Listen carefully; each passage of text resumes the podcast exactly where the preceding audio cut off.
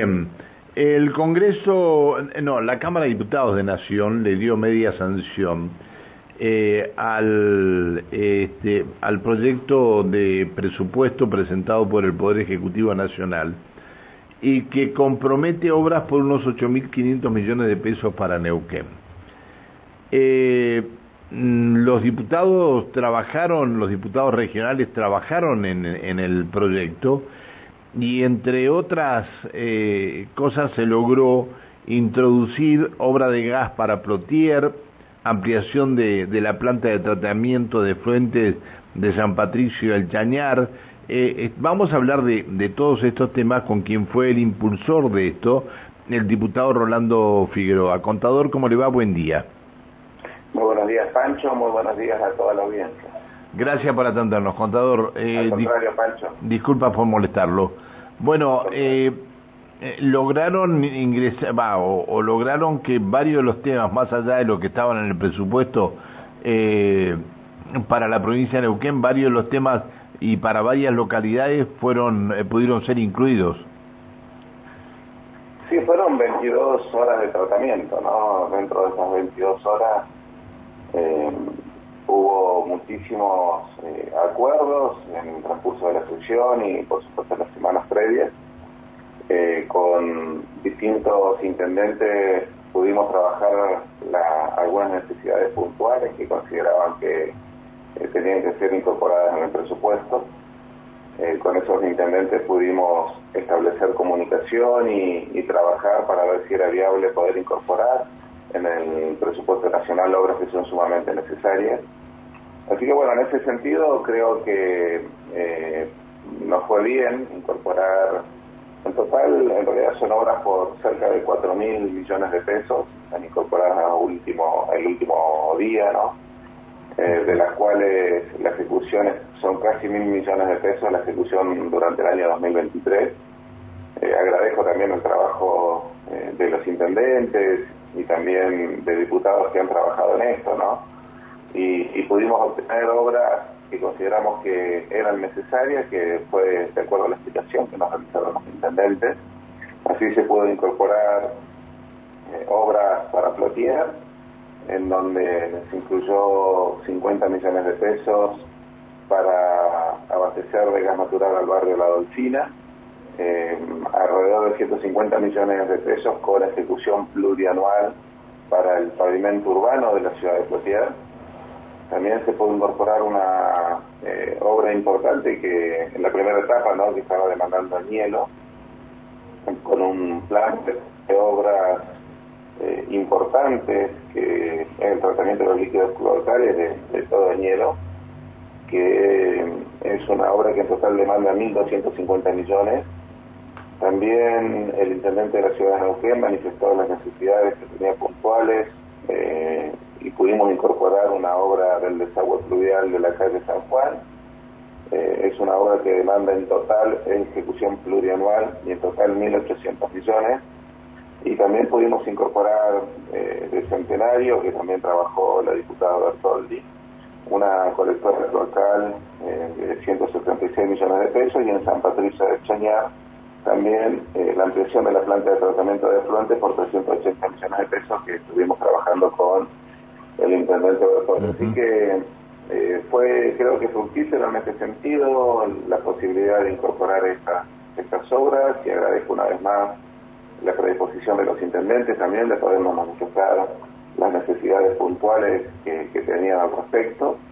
Eh, y creo que bueno, también pudimos eh, incorporar algún punto que era necesario. Nosotros siempre decimos que el presupuesto es un, un digamos, un acto administrativo que cuando se sanciona sirve para llevar adelante la planificación que tiene el Ejecutivo, pero también el control del Legislativo.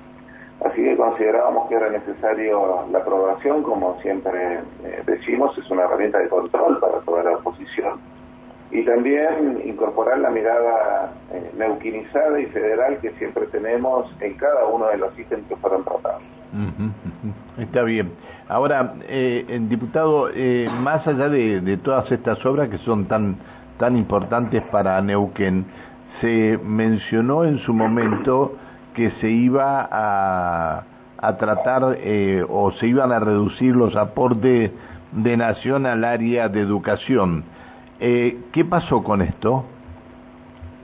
Bueno, toda la semana estuvimos trabajando en, ese tema y, bueno, hicieron un cambio importante al respecto, en donde además de incluir un financiamiento específico para el área de educación, incluso con algunas menciones específicas para robustecer las partidas de educación que fueron alrededor de 320 mil millones de pesos, también se pudo incorporar en, las negociaciones fondos para la Universidad Nacional del Comahue, en forma específica, donde también trabajó la diputada Andricini y los diputados de Juntos Somos Río Negro.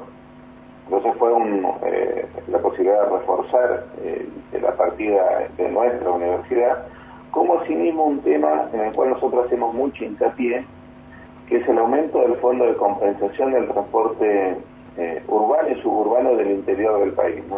pudimos subir su piso de 66 mil millones a 85 mil millones, pero además se creó un Consejo Federal para la Administración de estos subsidios que nosotros estamos en, eh, pujando por la reforma de estos subsidios que tanto castigan en el interior del país y ya la constitución de un Consejo es un paso adelante para que nosotros podamos avanzar en un proyecto de ley que presentó el diputado Domingo de Juntos Somos Río Negro para poder lograr eh, otro otro reparto en cuanto a los subsidios de transporte. También nos opusimos en el tratamiento a, una nueva tasa que se quería crear para eh, los vuelos que se realicen dentro eh, del país. Los vuelos de cabotaje, Claro, y, realmente a eso nos, nos opusimos. Em, pero bueno, creo que al final se terminó sancionando con el voto contrario a nosotros y también de, Juntos Somos Río Negro, ¿no? que hemos votado en contra. Y después, bueno, no tuvimos suerte con, una, con un artículo que era muy importante para nosotros, que es la creación del ámbito del Fondo Nacional de Tecnología Sanitaria de muy alto precio, en donde el Instituto de Seguridad Social de Neuquén y las obras sociales permanentemente están pagando los de mayor costo, ¿no? Y, eh, tienen un número muy grueso en la, la partida de nuestro Instituto de Seguridad Social del Neuquén.